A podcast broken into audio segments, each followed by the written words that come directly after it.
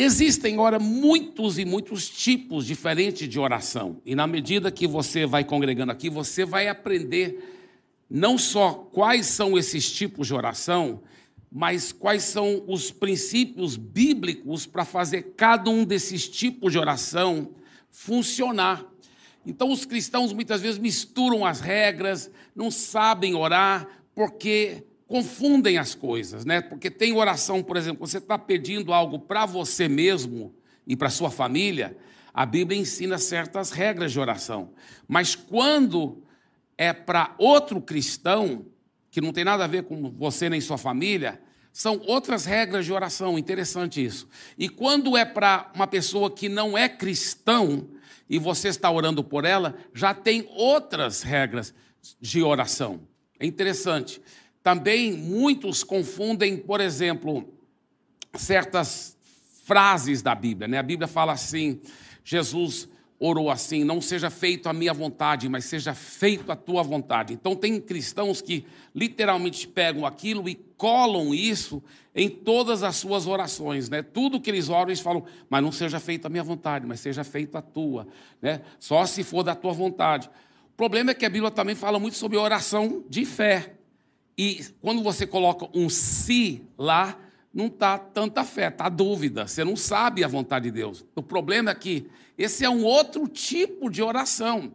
A oração onde você fala, se for da tua vontade, não faça a minha vontade, mas né, né, faça a sua vontade. Esse é o que a Bíblia chama da oração de consagração. É quando você não sabe a vontade de Deus e você está consagrando a sua vida para fazer a vontade de Deus, seja qual ela for. Agora, quando você vai aprendendo esses princípios de oração e colocando em prática, sua vida começa a mudar. E, e, é, e, é, impressionante como Deus quer que a gente ore muito. A Bíblia fala muito sobre isso. Mas eu faço uma pergunta para você: por que os cristãos não investem mais tempo na oração? E eu estava pensando sobre isso e eu cheguei à conclusão que são duas razões. A primeira é essa aqui, olha, porque acreditaram na mentira de que tudo já está predeterminado e que a oração só é para nos ajudar a sentir melhor e termos mais paz no meio das circunstâncias. Tem gente que realmente acredita nessa mentira do diabo. Se tem alguém que não quer que você ore muito, é o diabo. E, e é óbvio que se a oração não vai mudar nada, porque está tudo já predeterminado por Deus, e a oração em si não vai mudar nada, nem uma circunstância, nem a vida de ninguém, só vai me trazer mais paz, então muita gente acaba não orando como devia, porque acreditaram nessa grande mentira. A Bíblia deixa, deixa bem claro o contrário, a oração ela muda as circunstâncias, ela, ela faz a intervenção sobrenatural, ela transforma vidas de pessoas. Então a oração é, é, realmente tem poder, mas essa mentira aqui já enganou muitos cristãos e por isso que muitos são muito omissos na oração. A segunda razão por que muitos cristãos não investem mais tempo na oração é porque realmente não sabem orar da forma bíblica e assim não recebem respostas de oração. Em outras palavras, oram, nunca ganham resultados, então inconscientemente, talvez, eles pensam que é perca de tempo, né? Eu orei, não vi mudança nenhuma, então é perca de tempo. Agora, eu vou falar uma coisa para você. Na medida que você aprende esses princípios de como orar e ganhar resultados, é fenomenal. Sua vida muda. E eu lhe garanto que ao findar dessa série, se você acompanhar toda a série de perto e colocar em prática, você vai estar tá tão motivado a orar e, e ganhar muitos resultados. Porque é fenomenal o que a palavra de Deus ensina. É impressionante, é impressionante. Agora, tem gente que até falam com muita sinceridade, eu vi até, já vi até pastores dizendo assim: olha, Deus, parece até bem espiritual, até religioso, né?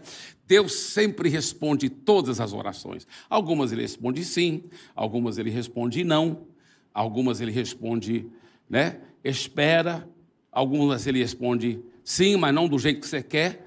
Gente, Se eu fosse orar para uma pedra, eu poderia dizer a mesma coisa, porque aí qualquer coisa que aconteceu, ah, tá vendo? A pedra disse não. A pedra disse sim, né? Então não estão realmente comunicando com Deus muitas vezes. É só um senso de religião. Deixa eu te falar uma coisa.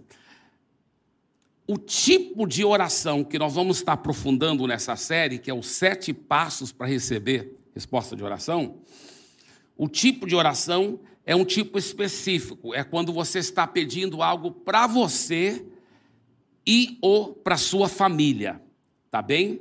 Esse tipo de oração específico que nós vamos estar estudando e aprofundando muito. Então, veja bem, para esse tipo de oração, você vai ver, eu vou te mostrar na segunda mensagem dessa série, né, daqui duas semanas, eu vou te mostrar como é totalmente antibíblico para esse tipo de oração que nós vamos orar, que nós vamos ensinar, totalmente antibíblico esse negócio de dizer, ah, Deus às vezes responde sim, às vezes responde não, às vezes responde espera. É, é você vai ver, eu vou te provar pela Bíblia já na próxima mensagem dessa série, tá bem? Agora, essa, nessa série, como eu disse, ela é muito comprida, ela vai abranger o mês de fevereiro e março. Então, eu quero preparar bem para essa série um alicerce forte. E nós temos algumas verdades preliminares, super fundamentais e imprescindíveis para poder construir os sete passos. Então, hoje eu vou estar aprofundando mais nessas verdades preliminares, tá certo? A primeira verdade preliminar é essa aqui, olha. A oração é conversar com Deus. Portanto, é importante que, é importante que haja com naturalidade. Eu tenho visto muitos e muitos cristãos que realmente não conversam mais com Deus. Por quê? Para eles é uma coisa mística, é quase como se fosse uma reza, uma coisa. Então, eles, até quando vão orar, eles oram de uma forma que eles nunca conversariam com uma outra pessoa do jeito que eles oram, se você for notar. É, às vezes fica repetindo o nome Deus, é Deus, Deus, Pai, Pai. Se alguém chegasse para mim e fosse falar comigo, falava, Eibe, Eibe, Eibe, Eibe, eu ia falar, ei, cara, calma, calma, né? Mas tem gente que ora desse jeito, e não é de uma forma natural. E, e, e, tem gente, tem gente que até muda o tom de voz. Né? Você fala, irmão, ore por nós. Ele tem todo um cacuejo. Aí ele treme a voz e até muda o tom, né? Senhor Deus, Criador do céu e da terra. Acho que Deus fala assim: por que, que esse cara muda o tom de voz quando ele vai falar comigo? Né? A Bíblia fala que Deus é um Deus pessoal, Ele quer ter um relacionamento com você, e, e Ele quer que você converse naturalmente com Ele. A segunda verdade preliminar: a oração deve ser um diálogo e não um monólogo. Então, isso aqui é muito profundo, porque na medida que você vai cultivando intimidade com Deus, você deve aprender a ouvir a voz do Espírito Santo dentro do seu espírito. Ele pode falar audivelmente? Pode, mas não é a maneira que normalmente ele fala com seus filhos. É a, a Bíblia fala que o Espírito comunica com o nosso espírito. E, e aí o seu espírito humano transmite para sua mente. É uma coisa fenomenal. Eu explico muito mais isso no meu livro Meu Amigo Espírito Santo, porque eu sou apaixonado por esse tema de ensinar os cristãos a realmente dialogarem com Deus. Oração não é um monólogo onde só você fala. Muito pelo contrário, Deus quer conversar com você. Deus quer comunicar com você. Então muitas vezes a pessoa vai orar Vamos supor, ela vai orar sobre o trabalho dela e tudo, e Deus quer responder e falar cada coisa, mas ela nunca nem dá brecha para Deus responder. Ela nunca dá brecha. Você já teve um, uma conversa com alguém que, que nunca deu oportunidade de você falar? Você está querendo falar alguma coisa, mas ela fica falando, falando, falando, falando, e você. Up, up, up, e ela não deixa você falar é super desagradável é, e frustrante. Né? E é difícil até desenvolver uma amizade com alguém que nunca deixa você falar, só ela que fala o tempo todo. Então, a mesma coisa com Deus, para desenvolver um relacionamento, é importante você orar, aí dar uma pausa e ouve o Espírito Santo falando de volta com você. E você vai aprendendo a desenvolver uma, uma sintonia com seus ouvidos espirituais, ouvindo Deus falar de volta com você. Né? Você vai falar para ele, por exemplo, alguém vai orar: Deus, eu te amo, eu te adoro. Oh, aleluia. Aí deixa ele falar de volta. Eu não sei o que ele vai falar. Talvez ele vai te falar: Eu também te amo, você é tão precioso para mim. E aí você fala: Senhor, eu estou querendo muito a, a sua ajuda, né? Para o meu tio que, que está passando essa situação, o senhor sabe, essa dificuldade no casamento dele. E aí Deus fala: Olha, sobre o seu tio não esqueça de fazer assim, de falar isso, isso para ele. E vocês vão conversando e Deus vai te. Irmãos, diga a vida tudo que eu faço, seja preparar uma, um, uma mensagem, uma pregação, seja uma viagem, seja para os meus filhos, se não fosse por esse diálogo, de estar ouvindo a voz de Deus, recebendo as diretrizes, as respostas, meu Deus, é, é, é isso tem transformado minha vida. Agora, eu confesso que muitas vezes eu já fiz do jeito errado, né? De só eu falar o tempo todo. Mas, ao praticar a oração como diálogo, isso tem transformado a minha vida de oração. E eu quero te encorajar, né? Não seja como aquela pessoa que foi orar e. Ah, Deus, eu te adoro. E, e ele quer responder de volta, né? E falar que ele te ama, mas Aí ela já vai logo pedindo. E, e, eu peço pela minha mãe, pelo pai. Ele quer te dar algumas informações, mas e eu peço isso, e eu peço isso. E ele up, up, up. E, e em nome de Jesus, amém, amém. E Deus, amém, meu filho. Tchau. Queria tanto falar com você, mas só você que conversa. Né? Então não seja assim, tá bem? A terceira verdade preliminar: Deus espera que sempre oremos não é opcional. Interessante, é um dos assuntos que a Bíblia mais fala e sempre está falando para a gente. Para a gente orar sempre. São ordens da palavra de Deus. Por que, que Deus mandaria a gente orar tanto. Você já pensou nisso? Jesus, que era o próprio Filho de Deus, por que, que ele viu a necessidade de orar tanto? A Bíblia fala que levantava cedo de manhã, cedinho para orar, orar. Quantas vezes ele orou a noite toda? Separou uma vez 40 dias para orar. E, e, os apóstolos também, toda hora orando, orando, orando, orando, incessantemente. Mas por quê? Porque eles sabiam orar e ganhar resultados. Meu Deus, é tão maravilhoso quando você sabe orar e ganhar resultados. Aí que você vai orar muito mesmo. E a Bíblia fala que Deus espera que sempre oremos. Não é opcional. Por exemplo, Mateus 6,5 ele diz: E quando vocês orarem, não diz e se vocês orarem, Deus já espera, é óbvio que vocês vão orar. Lucas 18,1: Jesus lhes contou uma parábola para mostrar que deviam orar sempre e nunca desanimar. Orar sempre. Olha só, Romanos 12, 12. Perseverem na oração. Olha só. Colossenses 4. Dediquem-se à oração, com a mente alerta e o coração agradecido. E 1 Tessalonicenses 5, 17. Orai sem cessar. Agora, por que, que Deus nos manda orar tanto? Por que, que Deus nos manda orar tanto? E essa é a, quinta verdade preliminar. Olha, a, perdão, a quarta verdade preliminar, que é essa aqui, olha. A oração é o canal que Deus escolheu para liberar a sua vontade aqui na terra. Para mim, é um, um, é, essa é uma das verdades preliminares mais fortes, mais poderosas, porque muita gente não sabe disso. É através da oração que a vontade de Deus é liberada aqui na terra. Você sabe que muita coisa que acontece aqui na terra não, não é da vontade de Deus que acontece. Né? Quando um caminhão passa em cima de uma criança, mata uma criança, você acha que aquilo foi a vontade de Deus? Alguém jovem está morrendo de câncer, um casal divorcia, briga, bate um no outro, estupro, guerra, é, racismo, tanta coisa triste e horrível que acontece. Você acha que isso é vontade de Deus? Eu lhe garanto que não é vontade de Deus. Isso é, não é da vontade de Deus. Muita coisa acontece que não é da vontade de Deus, pessoas ficando doentes. Você quer saber como é a vontade de Deus? É só olhar para o céu. Tem criancinha passando fome no céu?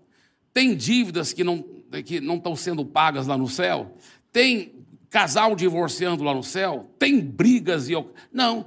Veja como é o céu. Lá no céu, a vontade de Deus não tem nenhum impedimento. Então, lá no céu, a vontade de Deus, ela flui livremente, lá no céu. E Ele nos mandou orar justamente para que a vontade dele possa fluir livremente aqui na terra. Por isso que ele falou: olha como ele nos ensinou a orar: venha o teu reino e faça-se a vontade, a sua vontade, aqui na terra, como ela é feita lá no céu. Então, essa é a vontade de Deus. Que, que você sabia que o céu é um planeta muito semelhante à Terra, só que é muito maior e muito melhor e muito mais top. a Terra foi feita para ser uma cópia do céu. Então, ele quer que a vontade dele seja feita aqui na terra, assim como é feita lá no céu. E é interessante porque é, o olha o que o Atman disse. Ele fala assim: ó, não podemos mudar a vontade de Deus, mas podemos impedir que ela seja realizada na terra através da omissão na oração. Veja bem, a vontade, você não vai, com a sua oração, mudar a vontade de Deus. Não, Deus só quer coisas boas e você não vai mudar a vontade dele. Mas quando eu e você não oramos, nós podemos sim, através da nossa omissão, nós podemos impedir a vontade de Deus de ser realizada aqui na terra. Por quê? Porque Deus não vai forçar a vontade dele em cima de ninguém. Deus não quer robôs o seguindo. Se o ser humano não cooperar com Deus para liberar a vontade dele aqui na terra, ela não será liberada. Isso é muito forte. Eu gosto daquela ilustração assim que é, a vontade de Deus é como uma grande caixa d'água lá no céu. Lá no céu, a água sendo vontade de Deus, ela flui livremente. Lá tudo acontece perfeitamente de acordo com a vontade de Deus. Aí ela vem num tubo descendo para a terra e tem a torneira. Essa torneira se chama oração. Quanto mais você abre a torneira, quanto mais você ora, mais e mais você libera a vontade de Deus para acontecer na sua vida, na sua família, na, em todas as circunstâncias. Quando você não abre a torneira, quando você não ora, então Muitas coisas vão acontecer na sua vida, na sua família, que nunca foram a vontade de Deus. Coisas que são a vontade do maligno para acontecer, a destruição e, e, e tudo mais. Agora, é interessante o que o John Wesley disse. Ele disse: parece que Deus escolheu a se limitar às nossas orações, que Ele nada fará pela humanidade a não ser que alguém primeiro lhe peça. É muito forte. E eu já tive é, essa, essa experiência e ouvido né, de cristãos que tiveram experiência. É como se fosse assim: olha, pastor, eu não sei o que, que é. Eu estou bem com Deus, minha família está bem. Depois que eu aprendi os princípios da palavra de Deus, minha vida mudou. Está tudo maravilhoso. Está tudo maravilhoso, pastor. Deus está fazendo tantas bênçãos e eu estou tão cheio de alegria. E não, eu não estou deprimido, mas parece que tem um peso algo me incomodando, não sei o que, que, que é isso, pastor. Eu vou te falar o que, que é. É porque você não está orando como deve. E por não orar como deve, a torneira está fechada. E a pressão da vontade de Deus querendo ser liberada aqui na terra, está pondo essa pressão na torneira. Quanto mais você abrir aquela torneira e começar a orar muito, essa pressão toda vai embora. Você vai sentir um liberar, um liberar muito forte. É muito interessante isso. Quinta verdade preliminar: a oração deve ser dirigida ao Pai em nome de Jesus. Agora, deixa eu qualificar isso aqui melhor. Eu estou me referindo à oração de petição. Não são todos os tipos de oração que deve ser dirigida somente ao Pai. Por exemplo, oração de adoração de louvor e também a adoração de comunhão pode ser e deve ser dirigida a todas as três pessoas da Santíssima Trindade. Deus é um só Deus, mas ele tem três pessoas, então é Pai, Filho e Espírito Santo. Nós devemos sim adorar o Pai, adorar o Jesus, adorar o Espírito Santo, né? até faz parte da, da da tradição até benéfica da igreja protestante, né? Glória ao Pai, glória ao Filho, glória ao Espírito Santo. Então nós devemos sim adorar ao Pai, ao Filho e ao Espírito Santo, devemos louvar o Pai, o Filho e o Espírito Santo e devemos cultivar comunhão, intimidade, conversar com o Pai, com Jesus e com o Espírito Santo. Mas quando se refere a uma oração onde você está pedindo algo de Deus, aí a Bíblia é bem clara, é para pedir ao Pai. E aí, mais uma vez, você vê porque, mais uma razão porque muitos cristãos não recebem tantas respostas de oração. Eles nem estão aí, eles, ai, oh Jesus, faz isso para mim. A, a, Bíblia fala que é para pedir ao Pai. Então vamos fazer como o manual. O manual está aí escrito para falar como que é para fazer. Olha aqui, por exemplo, esse texto, João 16, 23 a 24. Isso é Jesus que está falando. Ele disse: Naquele dia vocês não me perguntarão nada. Vocês não vão me perguntar, vocês não me pedir nada. Eu lhes asseguro que meu Pai lhes dará tudo o que pedirem em meu nome.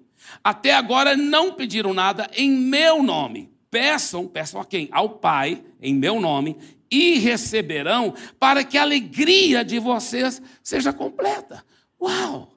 Então, olha o que o próprio Jesus está dizendo. Ele fala assim: vocês devem pedir ao Pai, não peçam para mim, peçam ao Pai em meu nome. O que, é essa palavra, pedir em meu nome? Né? Tem cristãos que falam assim, termina toda a oração né? em nome de Jesus, amém, como se fosse uma forma de concluir a oração, né?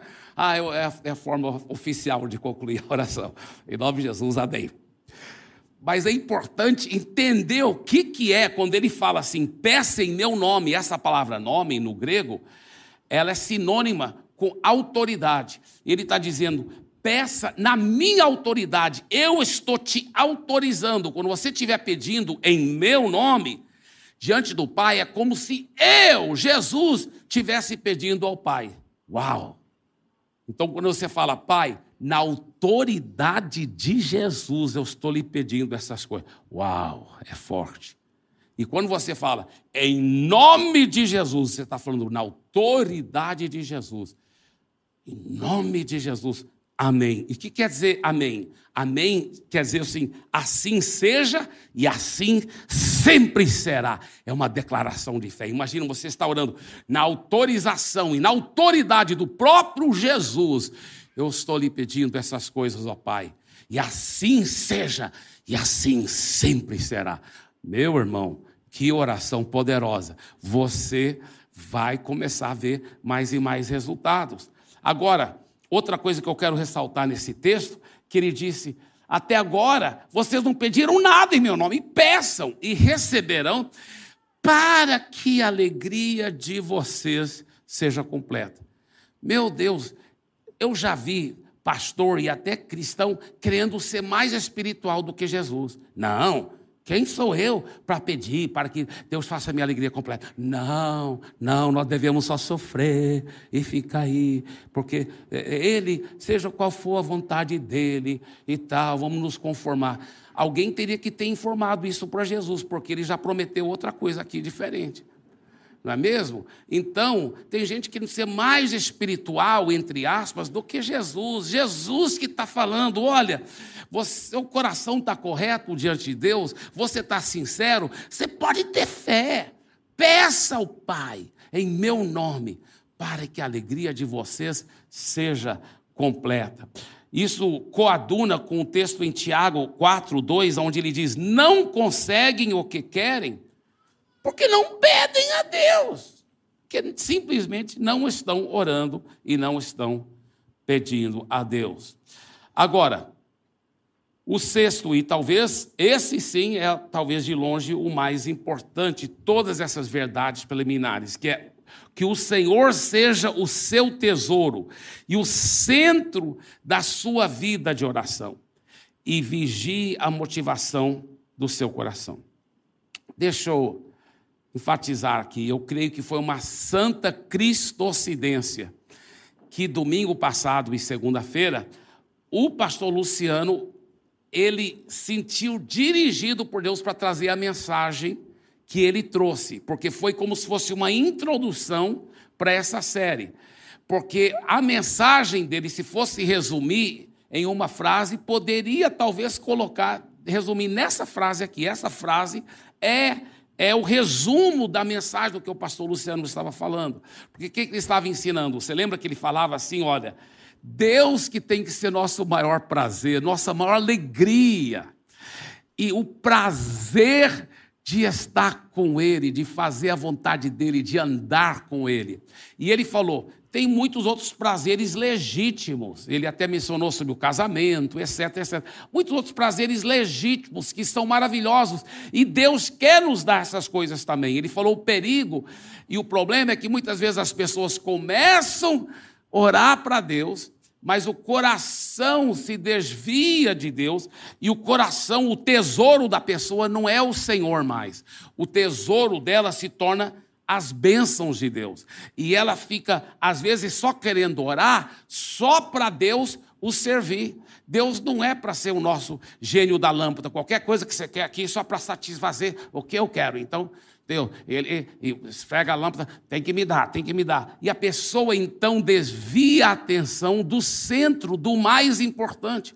E eu gostei o que o pastor Luciano falou. Ele falou: Deus quer te dar essas coisas boas daqui também. O problema é quando o seu coração está aqui, em vez de estar tá aqui. Quando o seu coração está aqui, aí você pode orar em fé, que Deus vai te dar essas outras coisas também. Mas não deixe que seu coração se apegue a essas outras, a esses outros prazeres. Nosso maior prazer, nosso maior tesouro tem que ser o Senhor. Esse texto de Mateus 6, a partir do versículo 19, tão lindo. Não acumulem tesouros sobre a terra, onde as traças e ferrugem corroem, onde ladrões escavam e roubam, mas ajuntem tesouros no céu onde as traças e a ferrugem não corroem, onde ladrões não escavam nem roubam.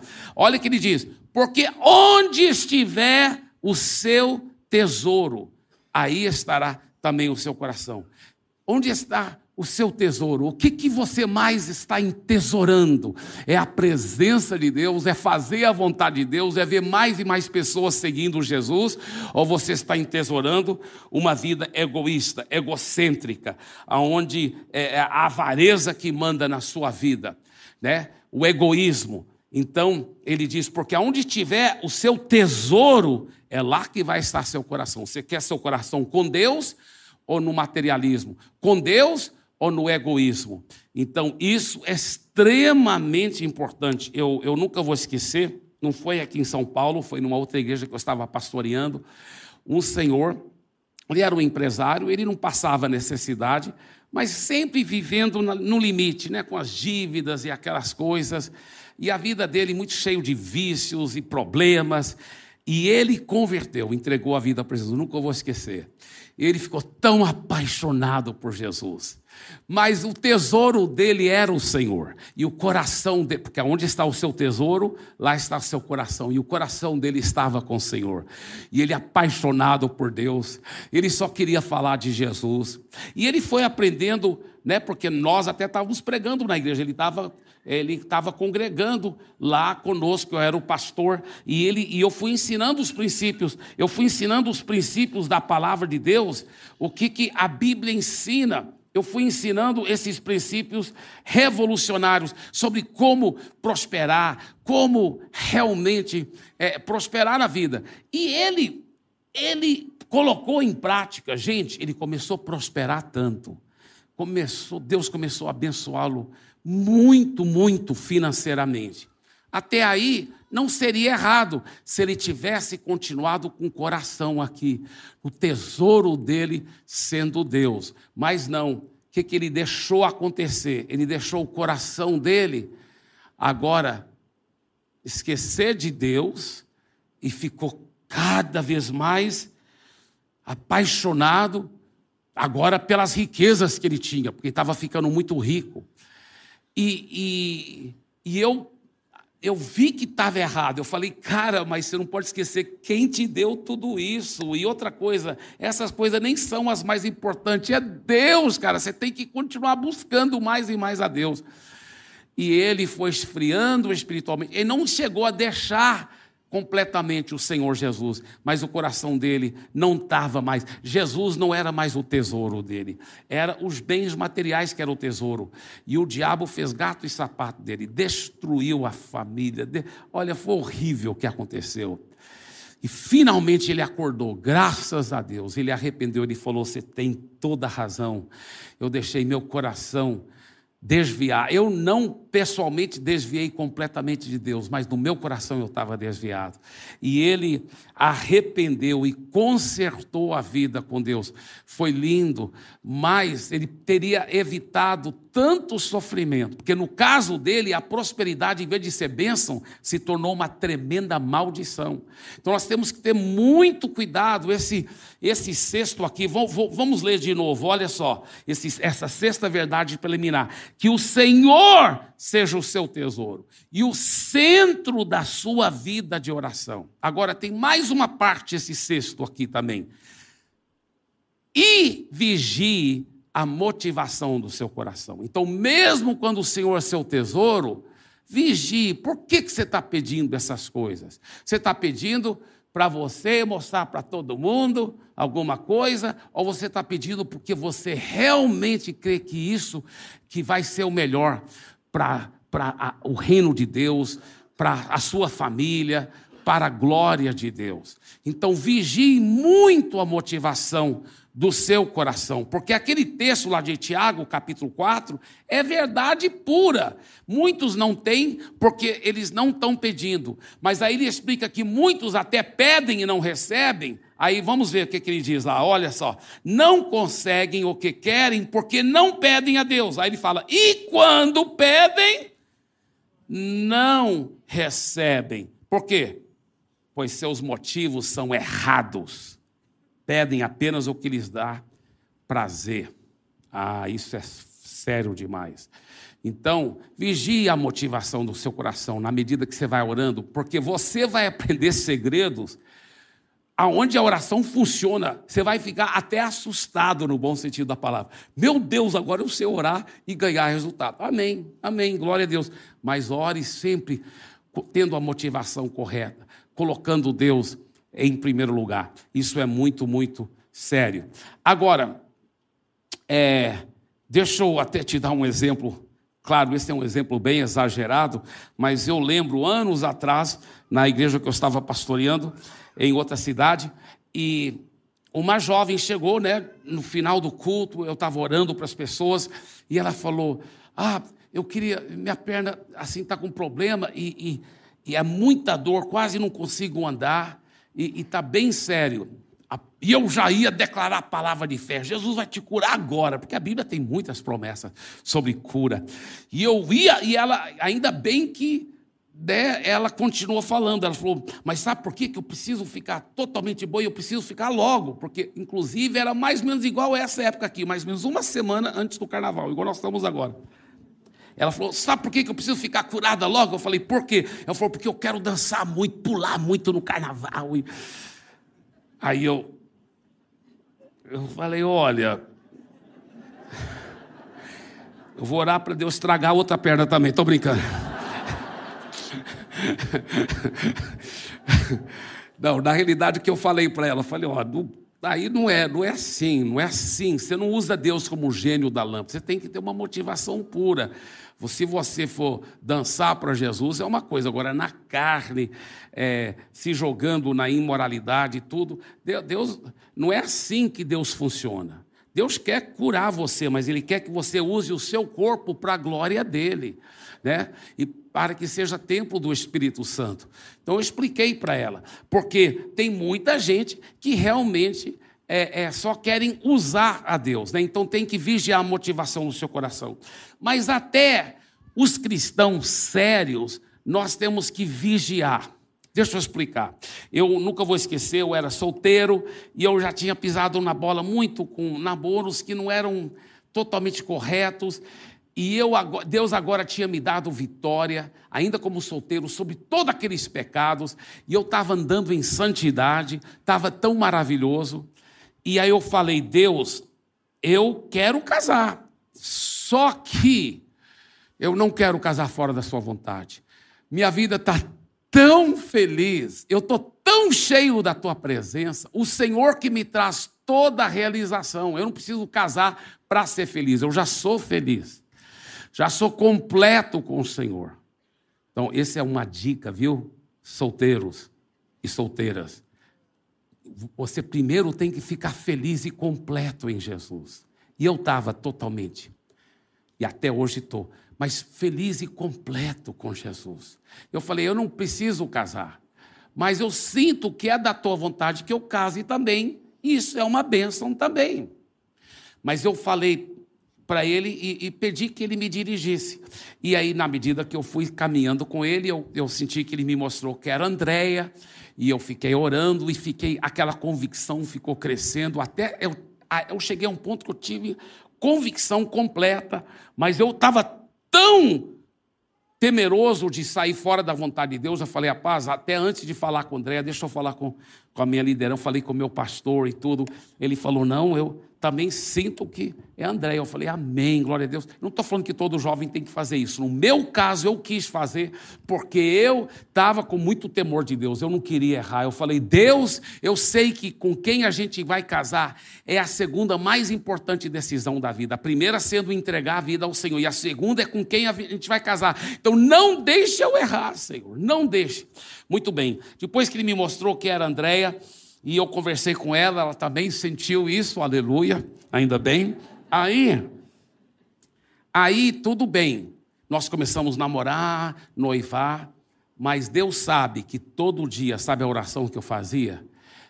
Porque essa convicção completa que eu tinha que era ela, era uma convicção interior, mas é uma convicção o quê? Subjetiva. O... Quando você lê um versículo da Bíblia, essa é uma verdade objetiva. Mas quando é algo interior, não deixa de ser subjetivo. Então eu falava para Deus, eu falava, Deus, eu sei que isso, eu, eu não sou perfeito, eu posso estar tá não ouvindo a sua voz. Então, se eu não estiver ouvindo a sua voz corretamente, tudo bem.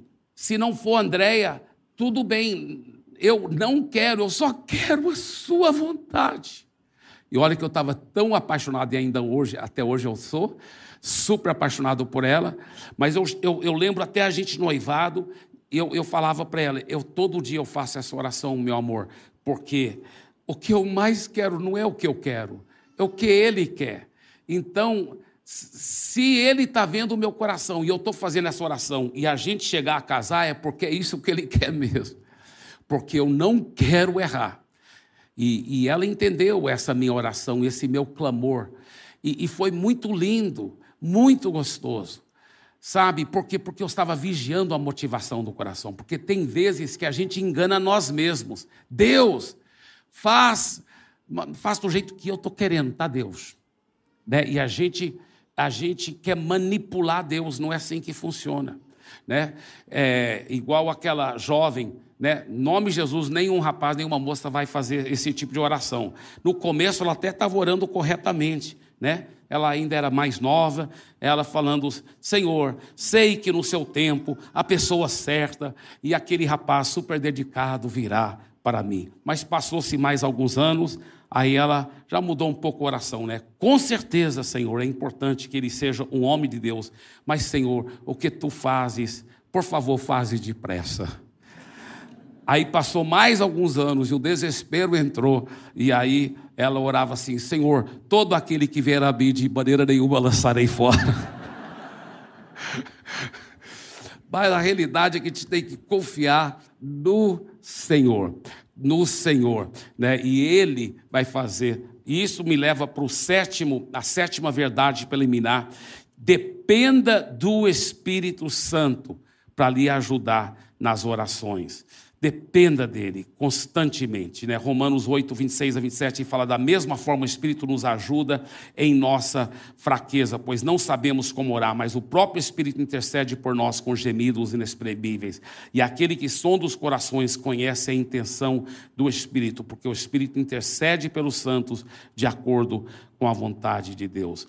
Nunca vá orar sozinho. Eu sempre falava: o Elias era o cara, né? Porque ele desafiou os profetas de Baal. Três anos e meio não estava chovendo nada e ele falou com muita autoridade, baseado na palavra que ele recebeu de Deus. Ele falou para o rei Acabe: pode comer e beber, porque eu já estou ouvindo o som de abundante chuva. Não tinha nenhuma nuvem no céu, não, não tinha nem orvalho por três anos e meio, não tinha chovido uma gota de chuva. Mas ele fala com tanta autoridade: pode comer e beber, rei Acabe, porque eu já estou ouvindo a chuva. Aí, enquanto o rei Acabe foi comer e beber, a Bíblia fala que ele subiu o monte e ele foi pagar o preço para gerar a oração. Ele, ele, ele se colocou como as mulheres hebreias na mesma posição que elas colocavam para dar a luz, com a cabeça entre os joelhos. E ele foi orando, orando, orando até até vier a, a, chuva, porque só porque Deus te deu uma palavra profética, mas alguém vai ter que pagar o preço de oração para gerar aquela realidade no mundo espiritual. E ele ficou orando. Então eu sempre usava o exemplo dele, eu falei: olha, chega um ponto na sua vida que você tem que deixar tudo e todos, e você estar sós com Deus e pagar o preço em oração para gerar os propósitos de Deus aqui na terra. Tudo isso eu estava certo, exceto numa coisa. Eu falei, você vai ter que deixar tudo e todos e orar sozinho. Não. Depois você vê a história, o Elias não estava sozinho. Parece que ele tinha subido um monte sozinho, mas aí você vê que não estava sozinho. Lembra que ele orava, orava, orava, aí ele falava para um auxiliar, para um moço, ele falava assim: vai lá ver se tem nuvem aparecendo. E foi sete vezes até que apareceu a nuvem da mão de um homem, tamanho da mão de um homem. Então, o que, que esse moço representa?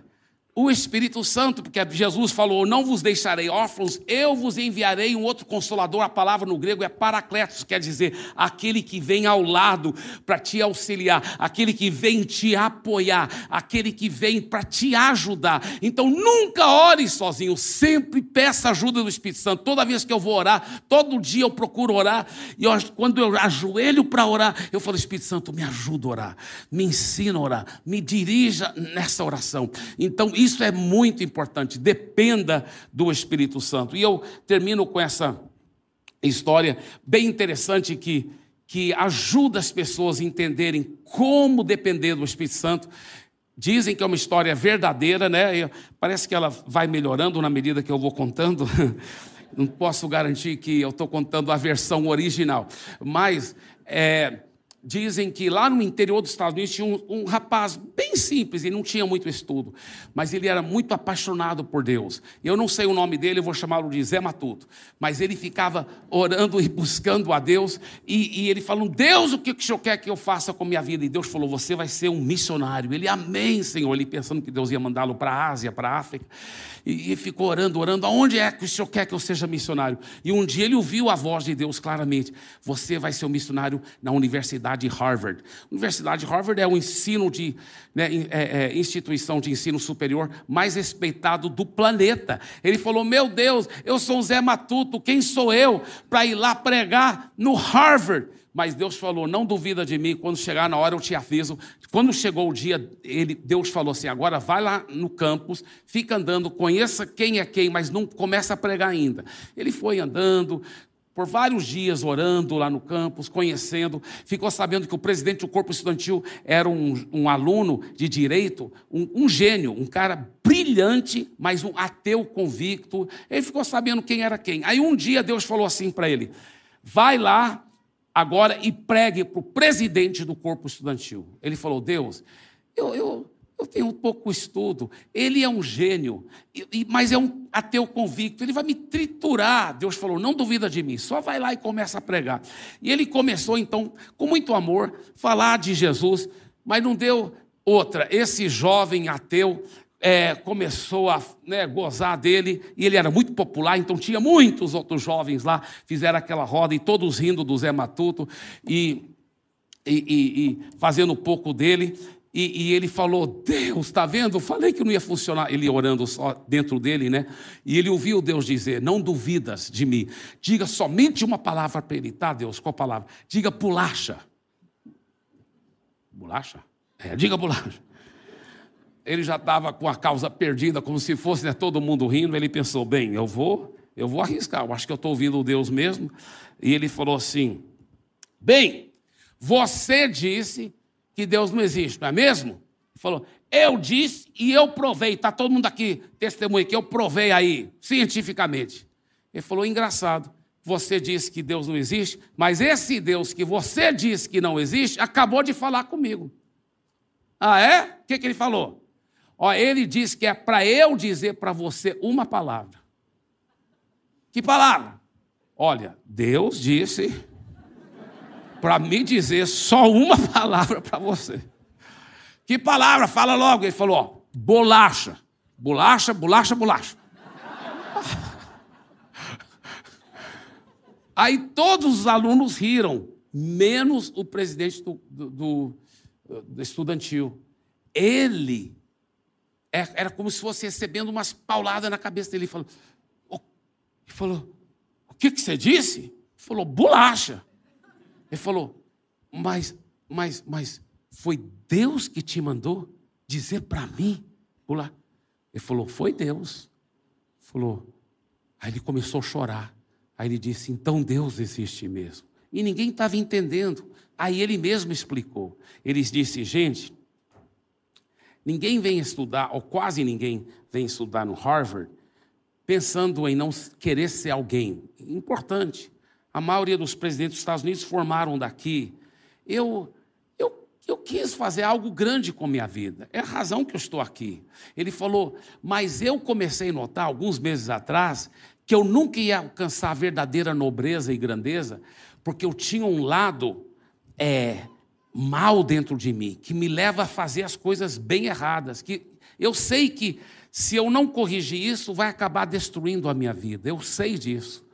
E ele falou, então eu até fiz um curso é, de psicologia para tentar entender a raiz, onde tudo isso começou. Ele falou: Eu cheguei à conclusão que quando eu era pequenininho, minha mãe tinha feito umas bolachas muito gostosas. E ela falou: oh, não, vai, não vai comer nenhuma, só depois do almoço, porque eu não quero que estrague seu almoço. E quando ela não estava olhando, eu peguei, comi.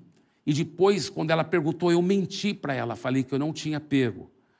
E ele falou: Eu notei que daquele dia em diante, esse lado mal dentro de mim foi crescendo. E eu comecei a fazer coisas bem erradas. Ele falou, e isso me perturbava. Ele falou, agora já fazem vários meses que eu estou sofrendo muito. E nesses últimos dias eu ficava falando comigo mesmo: se não fosse por aquela uma maldita bolacha, minha vida podia ser diferente. Se eu, eu não acredito em Deus, mas se eu acreditasse em Deus, se Ele podia resolver o problema da bolacha, minha vida ia ser diferente. Ele falou, aí o Zé Matuto vem e fala que foi Deus que falou para ele falar para mim bolacha, aí eu tenho certeza que Deus existe. Porque ninguém sabia que eu vinha falando isso comigo mesmo, sobre a maldita bolacha. E ele falou: E eu sei que se Deus sabe do meu problema, Ele vai saber a solução também. E ele entregou a vida para Jesus. E diz a história que ele, junto com Zé Matuto, promoveram um grande avivamento lá na Universidade de Harvard. E muitos alunos e até professores entregaram a vida para Jesus. Que coisa linda, né? Dê para Jesus uma forte salva de palmas.